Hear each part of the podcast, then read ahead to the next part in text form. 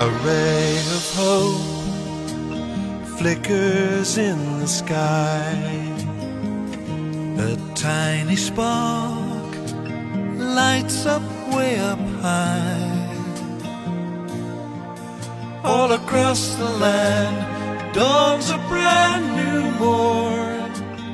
This comes to 好，随口说美国。那么这期的话题，我相信会有很多的家庭会感兴趣。那么作为随口说美国的内容来说，我是特别喜欢讲这个中美文化差异的这个内容的。那么中美文化差异当中，这个坐不坐月子的这个问题啊，其实是属于有非常大的差异的。就是呃，中国人普遍是坐月子的。我们可以说，只要你在中国啊，因为到了海外的华人这另外说啊，就是在中国的这个妈妈们，那一定是坐月子的啊。但是呢，在美国的妈妈们一定是不坐月子的啊。这两边的这个比例哈、几乎都是百分百。然后呢，双方哈、首先是可能互相不知道，大量的中国人认为全球的女人生孩子之后啊，一定都是坐月子的，这是中国的大量的家庭认为的。呃，那么美国啊，几乎百分之一百的家庭认为全球的女人产后是不坐月子的，呃，这是一个差异非常大的一个现象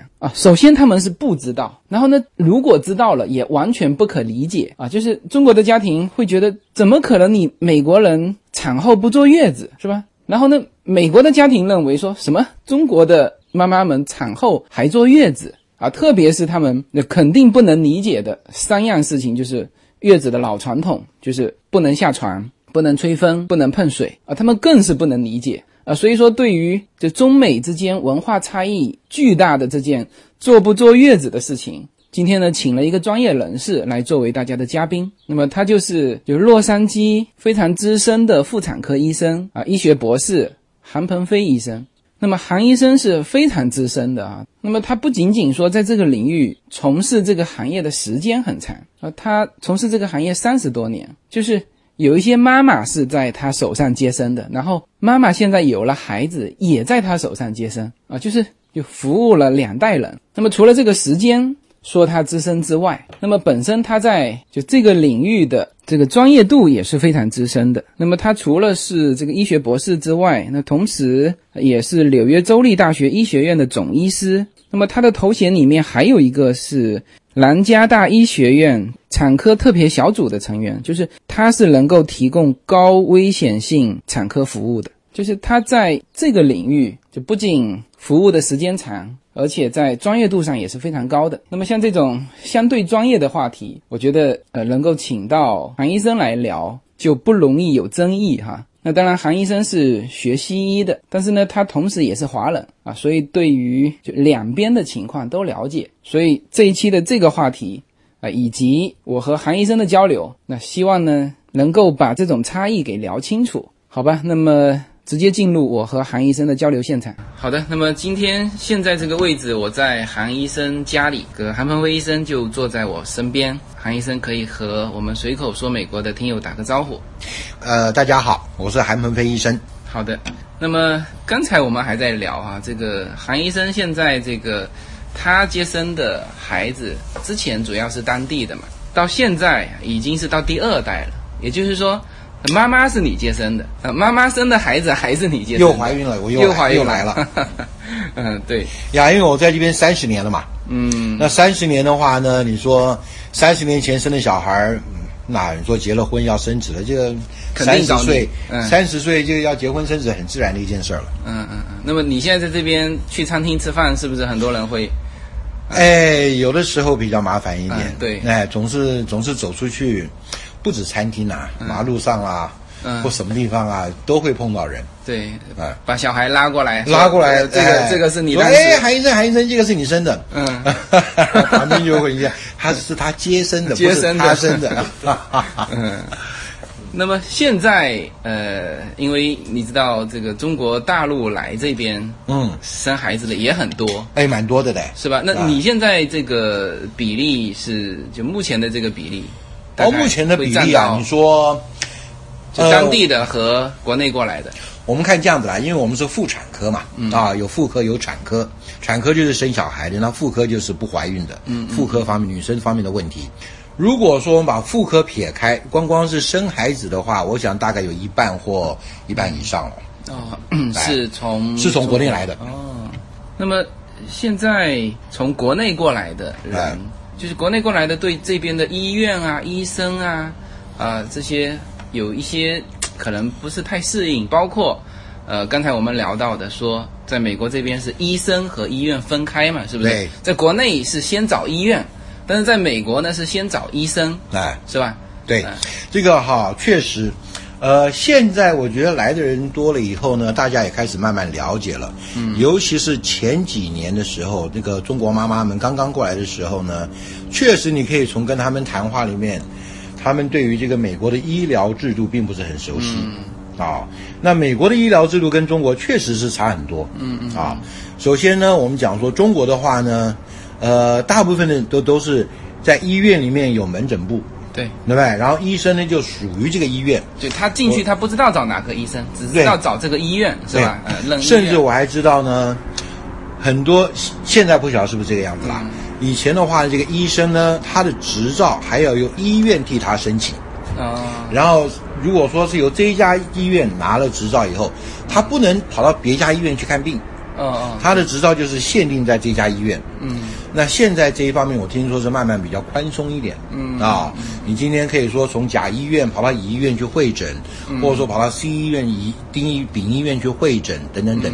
那根据我以前了解的话，是是很难，几乎不能啊。那么所有的医生呢，通通是在医院里面。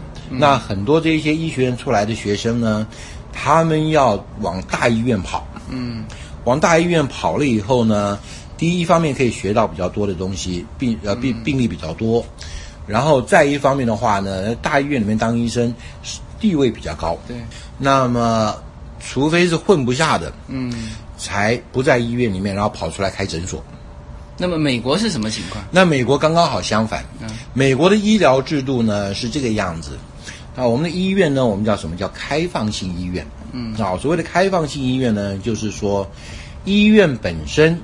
他只提供这个房间、护士、所有的设备、所有的检验、X 光啊，什么什么通通在内，啊，凡是你需要治治病的、开刀的，什么什么他通通有，啊，那可是没有医生，啊，医生呢完全都是独立于医院之外的个体，嗯，那我们医生呢平常是在自己的诊所里面看病人。那如果说能够在门诊解决的问题，那当然就在门诊解决了。像譬如说什么小问题啊，吃个药啊，打个针啊，什么之类没问题就没了。那如果说需要预利用到了医院的设备，不管做开刀也好，生孩子也好啊，那我们就需要就是说把医院那个病人呢带到医院去做手术，到医院去生孩子，啊，那医病人到了医院去以后，那医院的收费是直接跟。医那个病人换那个那算的，嗯嗯啊，那跟我们医生一点关系没有。那这样子有什么好处呢？呃，我觉得个好处怎么样呢？就是说我们医生呢，因为很很独立，嗯啊，那我们通常一个医生呢，都是跑一、二、三看情形，通常两一家、两家、三家不等，甚至还跑十几家的，嗯啊。那么当然了，每一家医院它还是多多少少会有一些差异。啊，像譬如说这家医院，它的手术房哎管理的很好，里面的设备很好，或什么什么什么，那我们开刀就会把那个那病人带到那家医院去开刀。嗯，如果这家医院它的产房设备很好，嗯，护士很好，照顾病人照顾的很仔细，那我们生孩子就会想要说把这个病人带到这一家医院来。实际上医院就提供一个场所，就场提供的场所设备，对，是吧？对，那这样子的话呢？医院呢，还要根据我们医生的建议说，哎，你这个医院这个护士这几个护士不行啊，对病人总是很凶，然后病人走了以后都会有不有不好的反馈。那医院会把我们的反馈呢当做很很很很很很仔细的去听，然后就会做一些做做做做一定的改善。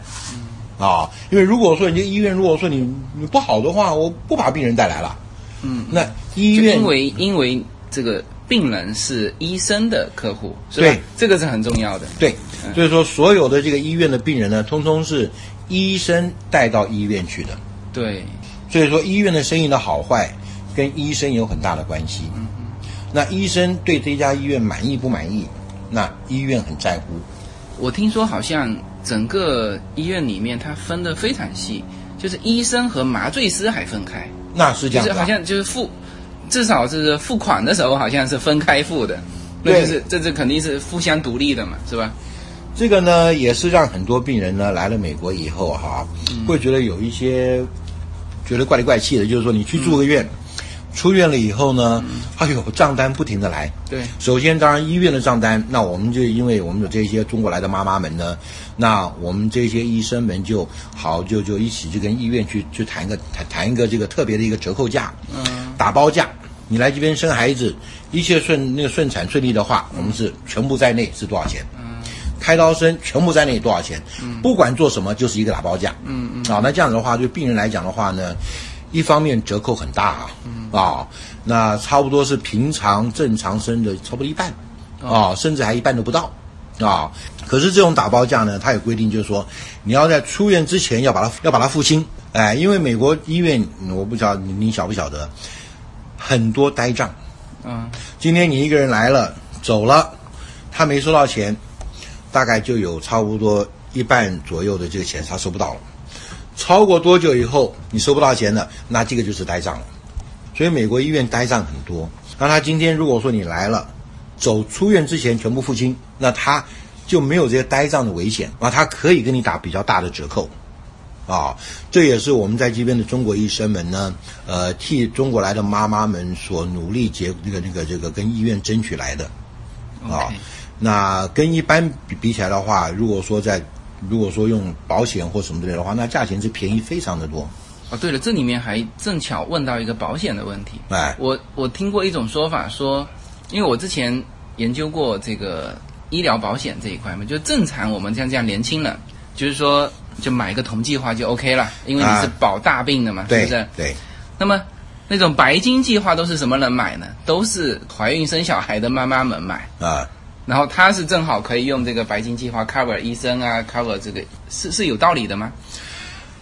呃，我跟你讲一个老实话哈，我们医生们呢常常开个玩笑，嗯，就是说呢，你把美国的保险搞清楚，要比从医学院毕业还难，它太复杂了。嗯，很复杂。美国保险确实是非常复杂，有各式各样的保险嗯啊、呃，你说要搞，而且常常变嗯啊、那我们呢，如果说要能够跟上他们的脚步的话，几乎不太可能。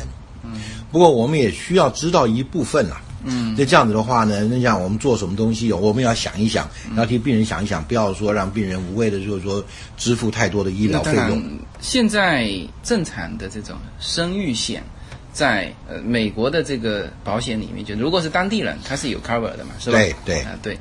那么就是中国过来的妈妈们，他们能买保险吗？呃，我看到哈，他们可以说什么啊，在境外买一个旅行险。嗯啊、那这种旅行保险的话呢，他们如果说你说一切顺产干嘛什么的的话，他们不见得会付。当然有些会付，有大部分都不会付。可是如果说你今天如果说在生孩子当中，你知道生孩子总是有的时候会难免出现一些意外意外的情形。如果说有非就有意外的情形发生的话，那这些旅行险呢就会保。哦哎，我觉得这样子的话呢，也是不错的一个方式。就是说，就好像说你刚刚讲说，你买一个保险要保大病，对不对？你平常拉个肚子、感个冒干嘛什么之类的，那没必要叫保险支付嘛。嗯。那可是如果说你真的，如果说你是盲肠炎或什么之类，那你要嗯，哎，要开刀动手术，那这个这个花费就不少。那如果说能够有保险去帮忙你 cover 的话，那当然最好。那同样，如果说中国妈妈们来美国生孩子，你说如果说你说顺产干嘛什么一切都好的话，花费并不贵，嗯，比中国的一些一些这个私立医院还要便宜。你看看我们的话，如果说我们生一个孩子的话，大概三千多块吧，医院所有在内，嗯医院费，那三千多块，这这这在在中国来讲并不算贵啊，嗯，六三一万八，嗯一万八的话，嗯，在中国医医院好一点的医院或者说贵族医院，比这个收的贵多了。哎您现在是自己的诊所嘛？对我现在诊所基本上都在自己的诊所。对，有有有到其他医院去吗？很少。没有我我们到医院去就是去开刀生孩子，嗯嗯嗯那就是说，生孩子的还都是在在医院。医院那我们刚刚讲到说那个那，你刚刚那个问题，我们有解那个那个仔细讲完。嗯就是说你刚刚讲到说什么麻醉师啊，什么都是分开来付，对不对？对这个的话，就是很多人呢，对于这个美国医疗不呃不是很熟悉的人呢，会会会有这个东西，就去了一一趟医院。回来以后，哎呦，奇怪，怎么搞的？哎，我不是已经付了钱了吗？我的剖腹产多少多少多少付给医院，没有错，那个是付给医院的钱。对，那可是如果说这个小儿科医生，嗯，他是要跟你直接另外收费，因为所有的医生跟医院都是独立分开的。嗯，那儿科医生今天到医院去看了 baby 检查或做什么，他另外跟你收费。麻醉师医麻醉科医生，如果说你是开刀也好，或者说自然分娩打无痛啊，干嘛什么之类，他也会跟你另外收费。嗯，那如果说在大部分情况不会啦，就是说，如果说你真的说是发生什么意外，然后需要碰到有什么活检啊、什么病理师什么之类，那病理师也会给你一个账单。嗯，那我们妇产科的账单就是一就就全部也是打包，包括所有的产检，包括生产，包括产后就。这种打包，可能对于国内过来的这些妈妈们这样子比较合适，对，比较合适。这样子的话，我们也觉得做的方便。为什么呢？因为今天如果说你打包，那我就很放心的，我觉得该做什么我就做什么。嗯，啊、不会说因为说我做了什么东西啊，另外跟病人收钱，然后病人还跟你问说为什么要做这个，为什么要做那个，还跟你觉得说好像你要骗他钱或什么什么什么。这个正常在美国当地这边的也是要之前要叫他签很多东西嘛，是吧？呃，是的，嗯是的，我们今天事先我们都尽量把这些所有的东西把它写清楚，让他们了解哪些东西是包括我们打包价里面，哪些东西如果说不是一般人都做的，那因为你的情况特殊需要做的，那这个是另外要、另外要收费，是这样子。那所以说，确实是美国呢，你出一次医院以后回出院回家，哇，噼噼啪啪的一大堆账单哦。嗯。那了解的人就知道这个是这这样子，如果不理解的人觉得真的很奇怪。是。哎 sails the seven seas. The winds of change. 每一次自我突破都源于一个勇敢的开始。大家好，我的新专辑《随口说美国》的中美跨境创业与投资专辑已经上线。移民之后做什么？家庭资产如何在美投资？中小企业遭遇瓶颈，如何进行对外突破？这些话题是这个专辑希望和大家探讨的话题。自由军将携手美国东西海岸多位成功创业者与投资者，为您细细分析美国的创业与投资环境，讲述中国和美国这两个世界上最大的经济体有哪一些跨境的商业机会，以及有哪一些完全不同的商业环境和经营理念。如果您需要自由军和二十多位成功的美国创业者和投资者成为你的智囊团，那么加入我们吧。现在三十多年过来，可那个大部分都还是本地人嘛，是吧？呃，前一阵子当然大部分都是本地人，几乎都是本地人、啊几乎都是本。从什么时候开始，国内的人过来？从什么时候开始啊？其实陆陆续续一路上都有一些人过来。你有没有印象？最早的有有有有，呃，一开始当然是嗯中国妈妈们来开始来多的呢，是嗯差不多从二零一二年开始，嗯哼，就开始一直往上升，一直往上升。然后那一阵子呢是突然之间一大堆人来，嗯，当然二零一二年之前也是有人来，嗯不过没那么多。啊，陆陆续续有一些啊，什么什么，在之前在你的印象当中，你有没有记得你第一个这个接生的这个中国过来的这个家庭是什么时间？这个我很感兴趣。哦，这个啊，这个这这个是就差不多就是赴美生子的这个开始是什么时候？开始啊，嗯。如果说你说开始的话，大概从两二零一零年、二零零九年左右吧，嗯，那个时候开始有人过来，嗯，那当然那个时候过来的人有是有，可是没有那么多，嗯，真正一下子这个数量开很多的话呢，是从大概从二零一二年、二零一一年、一二年开始。嗯。然后呢，一三年就一下增很多，一四年又哗一下暴涨了很多，嗯，然后现在的趋势呢，现在就慢慢又缓下来了。又缓下来了，二零一四年以后就开始慢慢缓下来了一些。是不是？你这边工作量已经饱和了，所以你感觉缓下来？那也不是啊，那也不是，因为因为大家这个医院呐、看看这个这个中国的产妇有多少多少，他们医院也有做统计嘛。数据的。对对对，嗯、聊到这个话题呢，为什么你是接触过当地的哎这个家庭，也接触过中国的家庭？对那这里面其实中美之间有一个差异非常大的，就是坐月子的这个事情。哎那这个事情其实在国内啊已经讨论过一阵子了。哎，美国人这个纯老美是不是都不坐月子？美国人不坐月子，好，那么现在你接触到的美国人的华人哎，坐不坐月子？有的也做，不过不做的多。不做的多。对，嗯哼，当然也有人做了。那么，但是也有人做，现在他们是怎么做的？有那种说一个月内不准刷牙、不准洗头吗？应该没有吧？呃，这样子吧，哈，那很多这一些方面的话呢，也跟中国的妈妈们来的人数慢慢增加呢，我们这边这个情况也有所改变，受到影响。嗯啊，那本来呢，在这边的华人，尤其在这边住了十几、二十年、三十年的，嗯，那很多生活习性呢，也都慢慢跟美国人很相近了。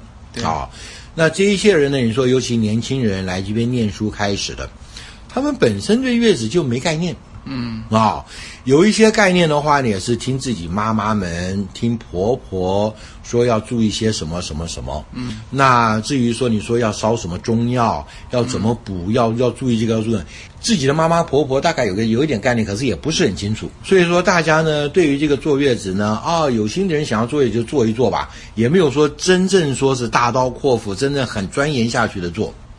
那那个时候呢，因为你知道美国的这个这个出生率就这么低嘛，而不是说每个人就就一个每个人都生那个成群结队的去生，一个人生五六个，大概生一两个就打住了。嗯，那这边你按照人口的基数来讲的话呢，那你说华人在这边生孩子，一年能够有多少人生呢？并不是很多啊。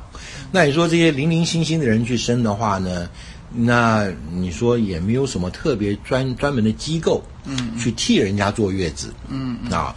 那现在因为有很多妈妈从中国来了。那很多人有这方面的需要，他们想要坐月子，嗯。啊，那所以说在这个地方呢，就慢慢就资那个那个那个那个有这些滋生出来一些机构，就专门替人家坐月子，嗯。啊，那或者说有一些地方呢，就是专门就如果说你不想到外面坐月子，他就卖月子餐，嗯，啊，他帮你调好，不管说里面配什么中药也好，或什么什么也好。那么，这种坐月子的，就是或者说我们叫做，其实我查了一下，嗯、西方人是没有坐月子的习惯的，就听都没听过了。他听说没听过都不知道用什么词来翻译这个月子。啊哈，对，对，那那东方人，像日本人，那日本人是不坐月子的。啊那韩国有，韩国呢，它叫做护理院，啊这个就很像说现在的这种叫月子中心。啊哈，它护理院基本上也是进去四周时间。然后泰国是不坐月子的，但是啊泰国的那个按摩，就是现在中国其实有一个行业哈、叫做好像是叫做通乳师，好像、啊哈，有有有，对泰国的它的按摩就有有点相像，啊所以。那么像像比如说这边的月子中心，就我感觉就很像韩国的这个护理院。那么像这种护理院，当地的华人去的多吗？不多不多，不多。那就是说全是给外来的，大部分都是。当然了，我们也碰过有一些就年轻的夫妇，那父母啊什么都不在这儿，嗯，一家里面就他们两个，嗯。啊，哦那他们生下来了以后呢，他们也不晓得怎么怎么去照顾 baby，是。那自己也不晓得怎么去照顾，那老公要上班，嗯啊，那所以说这些人呢，有些人是会叫说叫老婆说，好吧，你就去住到月子中心吧，去住一个月。月子中心呢，你说他真的替你做什么月子呢？呃，也不一定，他主要就是照顾你，嗯，让你就是说一日三餐，然后有的吃，然后有人帮你打扫房间，什么什么，把你的这个、这个平常的这个日常生活照顾好。好。那么这种人有请月嫂吗？有些就会请月嫂，嗯然后要月嫂来帮忙。那当然啦，有些月子中心他们本身，他们本身呢有就就替替妈妈们这个这个看看护 baby，嗯，看护 baby。哎，所以说这个呢就把一个很头痛的事情呢，可以帮忙暂时缓一下。因为你知道，一那个那个刚刚生小孩子的这个小年轻夫妇，这看小孩真的不会耶。对，没经验。哎，连换个尿布都不会。嗯啊，然后再加上喂奶也好，或者说是什么 baby 到底有没有生病，有没有不舒服，他们什么都不晓得。所以像这些小年轻夫妇，有些就跑到月子中心去住他一个月，然后这个月呢，等于算是缓冲期，让小孩子他们可以多学一下小孩子怎么照顾啦。那妈妈呢有人照顾她，那老公可以安心的去上班。那一个月过了以后回家，那通常这个这个这个产妇一个月之后，大概也恢复的差不多了。那也没什么特别的，他们要要烧饭、要洗衣、要带小孩干嘛什么，他们都可以日常生活都可以自理了。嗯，所以说还是有一些人到那边去，可是不多。啊，那么这个坐月子这个话题呢，就是说正反两面啊，都好像有很充分的理由，就是就完全互相不理解。就中国人如果说起啊，还还可以不坐月子，是吧？那么他们会说，好，你现在不坐月子，说西方人，他他们现在也知道了这个老美不坐月子，但是呢，他们会说，你看，就是老美他们很多关节炎，这个就是不坐月子留下的后遗症。OK，然后还有说这个西方人嘛，不是产后就变得很肥胖嘛？啊说这个也是不坐月子导致的，OK，啊，就是这些说法，你觉得我觉得怎么样啊？有科学依据吗？首先这样子了哈，我先我先阐明一下呢，我自己本身我是完全是西医出身的，嗯嗯，啊，那我对我我我我的我的美国我的医学院是在美国念的，嗯，啊，妇产科所有的这些训练都是美国的，我知道在中国呢医学院他们至少还学个几个月的中医，嗯。啊，那我呢本身对中医是完全没有接触，嗯。啊，我所知道的一些中医的一些这个概念呢，就是因为我是中国人，嗯，从从小呢就长大的呢，如果说是父亲、母亲或者说其他人谈到一些什么中医的观念，那是我、我我有的啊，所以我跟从我的这个立场来讲的话呢，如果说我来谈月子的话呢。说不定是对的，那说不定是不对的。那如果说不对的话，那大家就请原谅。啊，如果对的话，我是给大家一个一个想法。嗯啊，至于说坐月子的话呢，你说从西医的角度看，到底有没有必要？嗯，我想大概有一点必要。嗯啊，那为什么呢？当然，我要从中医西医的角度来看啊。嗯啊，从西医的角度来看的话呢，因为我们知道你怀胎十个月，嗯啊，那在怀孕期间的话呢，你不光就是大个肚子而已，嗯。啊，你的内内分泌系统要要相对应的改变，嗯，你的心脏循环系统要改变，呼吸系统要改变，消化系统要改变，任何东西都要改变，嗯，然后来帮忙顺利的这个完成这个怀孕的过程，嗯。对吧？哈，那所以说呢，你经过十个月，慢慢慢慢慢慢慢慢改变，然后你在一夜之间，嘣一下，baby 不见了，嗯。胎盘掉出来了，所以说呢，它这个变化很大。啊，那它这个变化的话呢，那你身体需要一个很急剧的去适应它这种变化。那么，那通常我们西医来讲的话呢，就是说你今天生完孩子，两个月以后，你的生理状态会恢复到没有怀孕的生理状态。嗯啊，那么当我们这个，也就是说，西医我们也同样，我们也同同意说，生完孩子以后，我们的身体会有所改变，要从怀孕的状态变到非怀孕的状态，那是两个月的期间。那也就是说，我听说过有人讲说，真正要坐月子要做两个月，而不是光光一个月而已。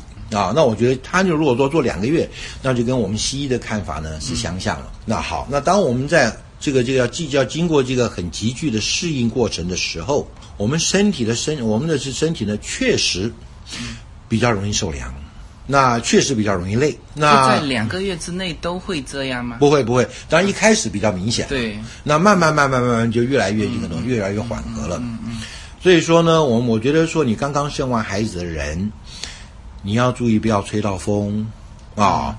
那因为消化系统的话，你要注意吃一些清淡的东西。嗯啊，那至于说你说这这个这个循环系这个心脏循环系统的话呢，那你要注意一下你平常的一些活动，不要过度的活动，不要太激烈，什么什么等等等。啊，那我觉得在刚生完孩子这段期间，我说你要注意一下，我觉得是应该的。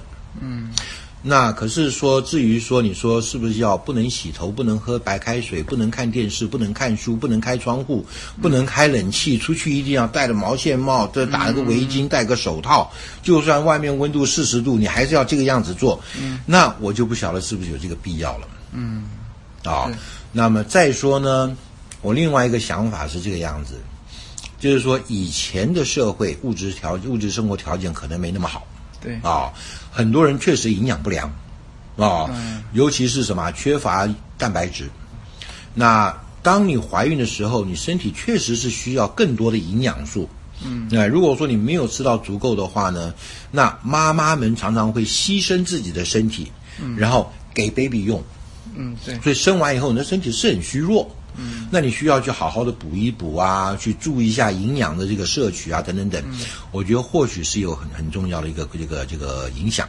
嗯，可是现代的人呢，我们讲的营养不良的时候，我们是指什么？是营养摄取不均衡。嗯，而不是摄取不够。嗯，啊，你或许摄取太多的蛋白质，或许摄取太多的脂肪。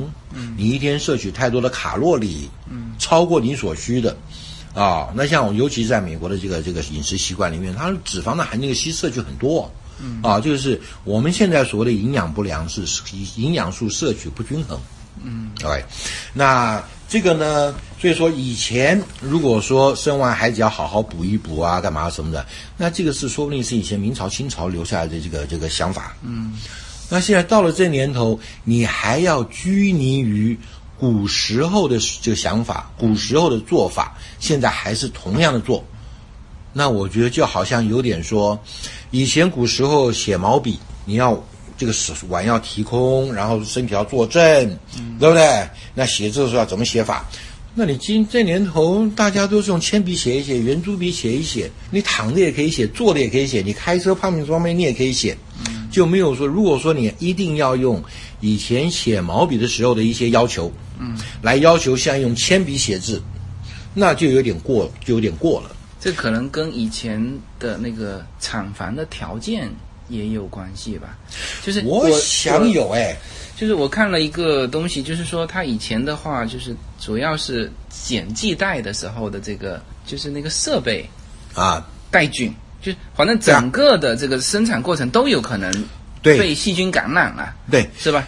那现在的这个条件已经肯定不会出现这种问题了。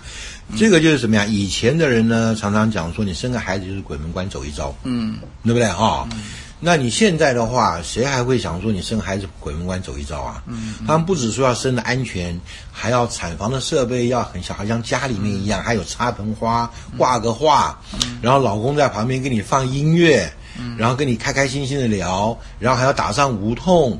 然后让你笑嘻嘻的，一面看电视，一面聊天，一面画手机，然后一面生孩子，这边孩子就出来了。哎，就那那一天我还替一个人生呢。嗯，他生了以后呢，我说 baby 出来了，他老公不在，嗯，他就拿了手机来，我要照相，我要照相。啊，他一面生孩子，一面要替自己在 在照相。嗯，那那以前古时候哪有这种事儿啊？对，对不对？以前古时候的话呢，你说，呃，如果说碰到一些什么紧急状况，baby 生不下来难产，那 baby 死了就死了。那 baby 死了，妈妈也可能死啊，或者说产后大出血，你也来不及救，就死了。嗯，对不对哈？还有像你刚刚讲提到那个感染，嗯，那感染的情况，那以前很常常发生啊，就算美国也是一样。嗯，你说在一一九三零年、一九四零年、五零年那个时候，我们叫产乳热嘛，就生完孩子以后宫腔内发炎，就叫产乳热。那现在几乎没听说过了。啊，你在生孩子的时候该打抗生素，预防性的打抗抗生素。你说该消毒的，通通消毒的干干净净。然后这个状况都是无菌设备，所有的用的器材都是消毒过的。那真的产后要感染的机会很少啊。不过您刚提到，就是说是以前生孩子生完跟现在生孩子生完，除了这些之外啊，我觉得一个很大的一个差别什么东西？因为这是我从我自己个人的这个体验上来看的哈。有一次，两个妈妈一起生孩子，刚刚好，两个人的 baby 都差不多大小，那两个人的个头也差不多大小，那两个人生完了以后，他们是整个产程也都差不多，啊，这个就刚好那天运气很好，有个有个对照组，那一个呢就是相信纯自然，不吃药不打针，他有的时候连吊针他都不愿意打，可是非打不可了。不吃药不打针什么意思？就是说他不要止痛药。哦，就是一定要要完全自然，完全自然的，哎，完全自然，对。然后呢，痛起来他就那边用呼吸的方式来控制这个那个止痛，他为什么不不不打？我有些人就是喜欢崇尚自然呐，啊，就一切都要自然，就不要说有人为的这个怕有副作用就是了。我不晓得是该怕有副作用，还是有些什么东西，反正他们的他们的观念就是我要所有的药物什么什么，我能够不用，我尽量不用，嗯，啊，要纯自然。好，那另外一个妈妈说：“哎呦，痛，赶快给我打无痛。”嗯，然后呢，一个晚上痛下来了以后呢，打无痛的那个妈妈生下来了。然后呢，很开心，叫老公过来这边哦，然后一起照相哦。我这样弄完了以后，他还把我叫过去来跟 baby 跟妈妈一起照相，很开心，精神很好。那另外那个要崇尚自然的那个呢，因为痛了一晚上，对他生下来了以后，我把他拿来说，哎，你看这个你的 baby，他眼睛张开看一看，说哦，好好好，已经没有这个已经就已经整个人都虚脱掉了。对对对对。哦，那我觉得。现在这年头呢，在美国，因为无痛分娩的这个这个广泛的流行呢，你生完孩子又没那么痛，嗯，而且精神很好，嗯，跟没生过一样。那我第二天去巡房看他们生完的时候，精神都好。那有些是红个大眼睛，那是为什么？呢因为被 baby 吵的，baby 一晚上不睡觉，那他一晚上也不能睡，那就就另当别论。不过一般来讲，生完以后他们精神都很好。没有什么能够阻挡你对自由。的向往。人生是一趟旅程，精彩的是沿途的风景。大家好，非常高兴能够在二零一七年继续和大家相遇在随口说美国。那么现在大家除了听我的音频节目之外，大家还可以登录我的微信公众号，公众号的名字是英文大写的 L 一，然后是数字二零一零零一一五，大家可以找到无限空间。这是一个新移民家庭和一个在美国打拼的一个普通创业者的个人空间。同时，我还开通了新浪微博，名字也是随口说美国。移动互联网的神奇之处呢，就是可以把同类的人拉得很近，天涯若比邻，世界地球村。让我们享受这个自由连接的世界吧。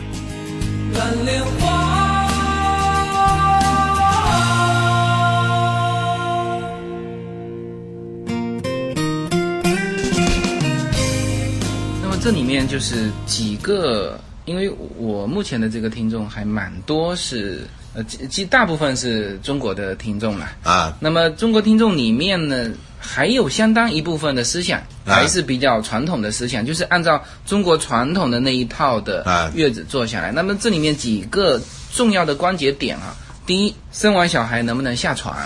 下床走路？当然要下床，当然要下床。啊为什么呢？因为生完孩子以后呢，头一个月特别容易产生血栓。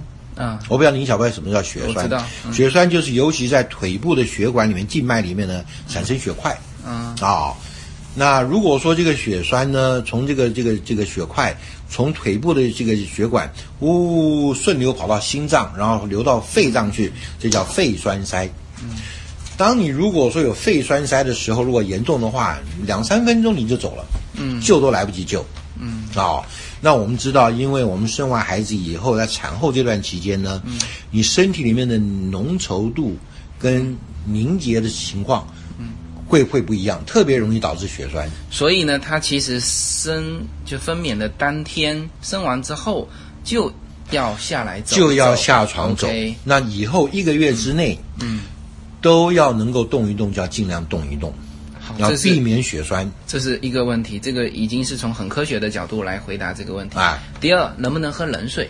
其实喝冷水的话呢，我是觉得说，你今天喝了冷水，你喝了冷水下去，到了胃里面就变成体温了。嗯嗯嗯。那当然，你就就冷水下去，你会不会刺激到你的胃？那说不定会。就是你你以前习惯喝冷水的，你就喝冷水。你以前习惯喝热水的，就还是喝热水，是这意思吗？呃，那看冬天夏天了，对不对啊？对对对。你夏天你热的那个样子，嗯，你少量的喝一点点冷水下去，没多久就变成体温了。嗯，那我想应该没什么太大的问题。就是在分娩当日也是可以喝的。当然可以啊。OK。我们在美国生孩子呢，很多中国来的妈妈不习惯，就怎么样？因为你在分娩过程当中，你不可以吃东西嘛。嗯嗯。不可以吃东西，那怎么办呢？那他们又渴，就给他们嚼冰块。嗯。所以说我们在美国生孩子，分娩当日是不能吃，呃，不能什么？不能进食。不能进食。OK。对。因为你生孩子呢，你不跟保证说这个人不一定不会需要补那他喝水是不能喝，喝水的话也可以，那可是为了要限制他喝多少水，所以我们就给他嚼冰块。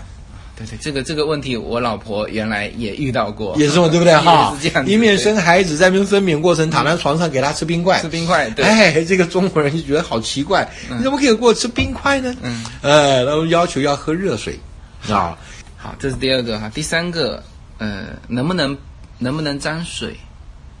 就中国的传统的月子是绝对不可以沾水的，这沾水是包括洗头、洗澡，啊甚至说水都不能碰，这个可以吗？呃，我是觉得说一点问题都没有，嗯。啊，那我是这边猜，当然我的想法对不对我不晓得，那那我现在说的不能碰，那当然，他月子里面说是月子类都不能碰，那实际上，呃，我们举极端一点，就是说分娩的当日能，就是或者说第二天、第三天能不能就洗头洗澡？当然可以啊，啊？对，当然可以啊，嗯，那我是觉得是有什么差别呢？嗯，就是说以前呢，说不定在明朝、清朝，然后尤其在北方，你说生活条件不是那么好，冬天的时候，然后你像以前我们小的时候都这样子，要洗个澡，你要拿一个大大锅子去烧，烧一锅子开水，然后拿那个水去泡到澡盆里面去和点冷水，然后拿这个喷子去洗。嗯，我不知道你你年纪太轻，你说不定没经过这个日子啦。嗯，然后我们拿那个水呢摇一下，然后往身上喷一喷，擦了肥皂，然后再拿这个温水，然后往身上把肥皂冲掉。嗯啊，就以前我们小的时候是这个样子，就有一个洗澡盆，嗯。啊，烧一锅热水，有个洗澡盆在那里。明白？明白那那个时候呢，如果说你的这个这个房子条件不是那么好，木板搭起来的中间还有缝，嗯，你北风一吹，哇，冷的你要死。嗯，你好好的人，你这样一吹，你就要生病了。都会生病。哎，那孕妇的话呢，当然就不要嘛，嗯，对不对哈？那如果说你说你一说今天的这个生活条件，你在洗澡房里面，就洗澡房里面就门一关一开，然后呢这个暖气一开，或者说这个这个这个浴这个浴室那个莲蓬头的上面有个暖灯，嗯，你一打开还有个热热热的那个那个东西下来，洗完头你那个吹风机一吹就干了，对，完全不会着凉。中国传统的月子里面就是吹风机这都不能吹的。对，那你说是不是说因为以前的生活条件那样子，所以说不建议洗澡、洗头？嗯，那今天仍然不建议。嗯，那事实上今天的物质这个条件，会不会？这个再说那个，就是这种在特别是产后的几天啊用这个吹风机，会不会？人家现在说，就是以后会造成的后遗症，就是老了之后会头痛。呃，当然我没有办法说这么细的说会不会头痛，会不会关节痛，会不会有这个或什么。我只是大概的这样看一下。如果说你说中国人跟美国人的健康状态来讲，或者说受限来讲，嗯，美国人不见得活得比中国人短命啊。你的长啊，嗯这个这个这个有数据，哎嗯，那当然啦，美国有很多心脏病啊、高血压什么之类，那我想跟他们的饮食有关系啊。那你说美国人有一些什么什么？你说你说，事实上，我们看以现在我就不大概不太会了。以前我们上一代或上上一代的这些中国妇女。这个驼背、弯腰驼背，然后那种就叫我们叫叫老妪，对不对哈？像弯腰驼背，然后矮掉的，就是骨质疏松的很厉害的，然后走路都要拿一个龙头拐杖这样去走路的，嗯多得很。嗯。美国很少，那现在中国这这这个也很少了。对啊，中国现在也少了嘛，对老对不对？那你说，你说，我说，所以我讲上一代或上上一代，对，我觉得美国人看起来年纪大了，看起来比中国人年那个那个那个精神好哎，嗯。健康状态要好得多哎，嗯。那他们也没坐月子啊，嗯。当然你说是不是会头痛，那我就不晓得了啦，嗯。啊，那你说会不会说是什么什么什么其他，我也不晓得，嗯。我只是说从从大方向来看，你整体的健康状态来讲，嗯。我不觉得美国人健康状态会比中国人差，嗯，就是他不坐月子，健康一样好健康一样好，对一样很好嗯，对对对。那么？哈，五六十岁还去爬山什么之类的，哎台湾人也是坐月子的嘛，是吧？台湾也坐月子，不过也要看啊。其实台湾坐月子啊，我现在台湾也是坐月子的呀。现在台湾坐月子的人也是越来越多了。啊，以前也也并不见得说那么讲究坐月子。那我想这个坐月子这个东西哈，除了说我们中国人有这个中医的这个影响观念的影响之外，那至于说现在月子为什么会这么流行呢？一方面，我想大概就是因为现在经济情况比较好，嗯，啊，物质条件优渥，大家有这个余力来坐月子，啊。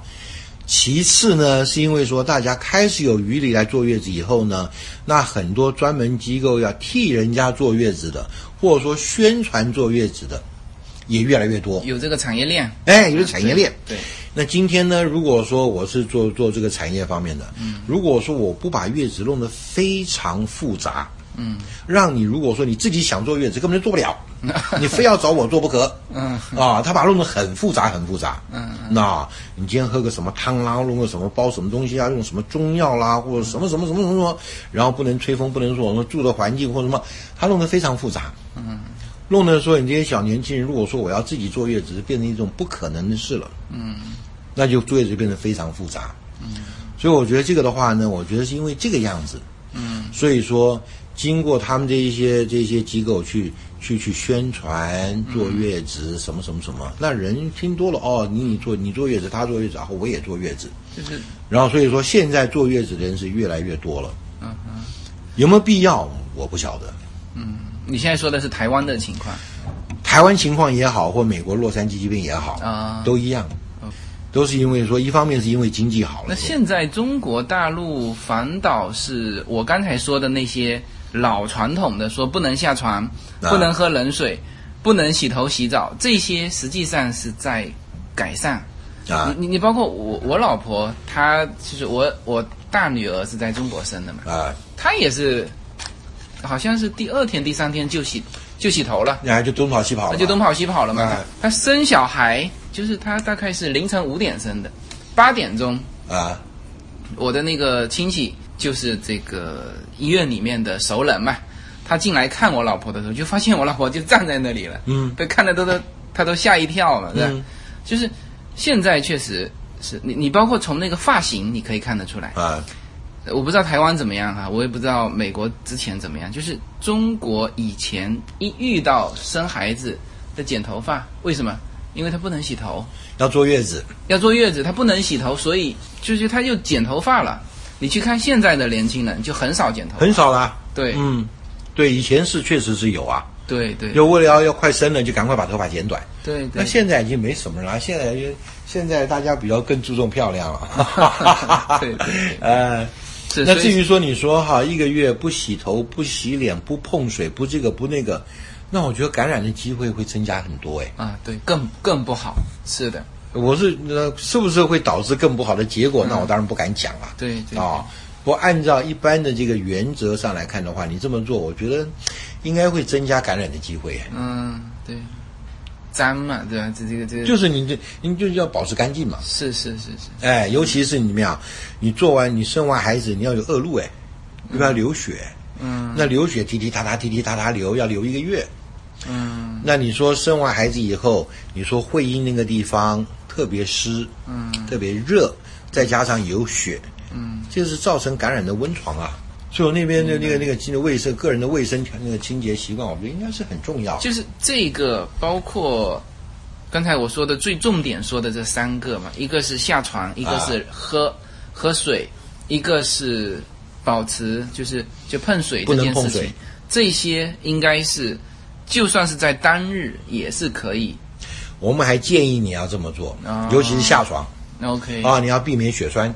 OK，对吧？哈，那喝冷水，如果说你说呢，大冬天，如果说你说拿拿个那个冰水，然后放好多冰块，咕噜咕噜咕噜喝下去，那或许不好啦，对吧？你正常人，你就这么大冰水喝下去，都会有点胃痛啊。明白。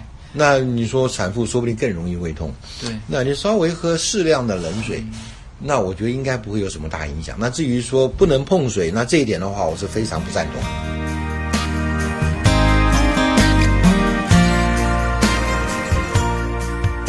大家好，二零一七年我将继续更新我的移民专辑。随口说美国移民专辑是一个一步一步指导你实现美国梦的更加专业的一个专辑。现在在我的名字下分为专辑版和单集版，大家也可以在喜马拉雅上搜寻“随口说美国移民专辑”，你就会找到这两个专辑，相同的内容，不同的付费方式，欢迎点击。The land dawns a brand new morn. This comes to pass when a child is OK，我我整体听下来啊，啊，月子这个事情呢，一个它有传统文化啊，这个哎。这甚至这个传统文化呢，还还不仅仅是传统，就是新型的家庭的文化里面，嗯。因为我在网络上看过关于这个坐不坐月子的这个讨论，啊那么很多年轻的妈妈呢，她是站在女权主义的立场，啊。就是就是说哪个男人敢说你不给坐月子。你不给坐月子，哇，那这个男人是肯定不是一个好丈夫，对吧？就是已经上升到这个级别，所以说我把它归到这个叫做呃传统文化啊。对吧？就这个从这个角度说，这个你把它当成月子也好，你把它当成这个韩国的这个叫做护理院，啊。就是就静养嘛，休息好嘛，哎就休息好甚至这您刚才说的不只是一个月时间，甚至是两个月时间。两个月，当然第一个月应该是那个那个那个变化更大。嗯对那第真正到完全恢复正常的这个非怀孕的生理状态，呢要两个月嗯，是的，是的。然后这个是就是尊重这种啊传统文化啊，但是呢，同时我们反对的是刚才说到的那最重要的三个点：不下床、不喝冷水、不碰水，这个我们坚决反对掉。哎，我觉得应该没有必要去再再去对保持对哎对。对，这个东西和东西方的体制没有关系的，对吧？就有些人会说到东方的体制弱，那所以说我刚才举了日本的例子、韩国的例子、泰国的例子，是吧？啊这些全是东方人，甚至说你说美在美国，在美国很多亚裔嘛，哎，是吧？那么到了美国这边呢，就是按照美国这边的规矩做，对基本上你刚才说的是大量的是不坐月子的，对，大部分不坐月子的多。所以和体质也没关系，哎，是吧？我不觉得跟体质有关系。对，对对对对，OK 那。那那那今天是把或者说美国人为什么不坐月子，或者说我们要怎么正确看待月子这个事情，啊，基本上从我们的角度给给聊清楚了，啊，是吧？呃，那么当然中国好像对这个事情，就是整个社会体系，啊、当然也是传统文化在那边嘛，就是整个社会体系对这件事情是很看重的。我们中国是有放放产假的，我不知道美国有没有美国有啊，啊？美国也有不过没放多久，自然生产完有四个礼拜，剖腹生产完有六个礼拜，啊，六个礼拜哎啊。就这样子了。六个礼拜完了以后，你就要回去上班了。呃那么他这段期间这工资照发是吧？呃，工资照发，啊，那这个跟中国一样。，就是留职停，留职留薪。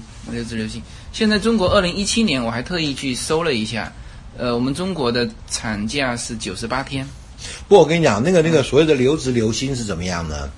因为在美国这里面哈，它有一个什么叫我们叫 disability insurance，嗯，OK，那就是说你平常呢你在那边收一张支票的时候，那你要拿支票里面的多少钱出来，那你的雇主要 match，嗯嗯，他拿十块钱，雇主也要拿十块，然后放到一个一个一个账户里面，嗯，这个账户不是你个人账户了，这个账户是国家的一个账户，嗯。啊，每一个这个这个员工都要这样做，嗯，那就是说，万一如果说你今天生完孩子啦，啊，那他今天呢四个礼拜不是公司请你付你钱，嗯，而是说由这个账户里面，然后来付你钱，哦，哎。国内是叫做生育险保险。嗯这个不是，他就那不是光光生育而已。今天如果说你跌断腿了，你不能上班了，那也是属于这个这个这个里这个这个里面我想起来了，国内的生育险呢，它是 cover 你的医疗的那个费用，啊。但是呃，国内这一部分的钱那是由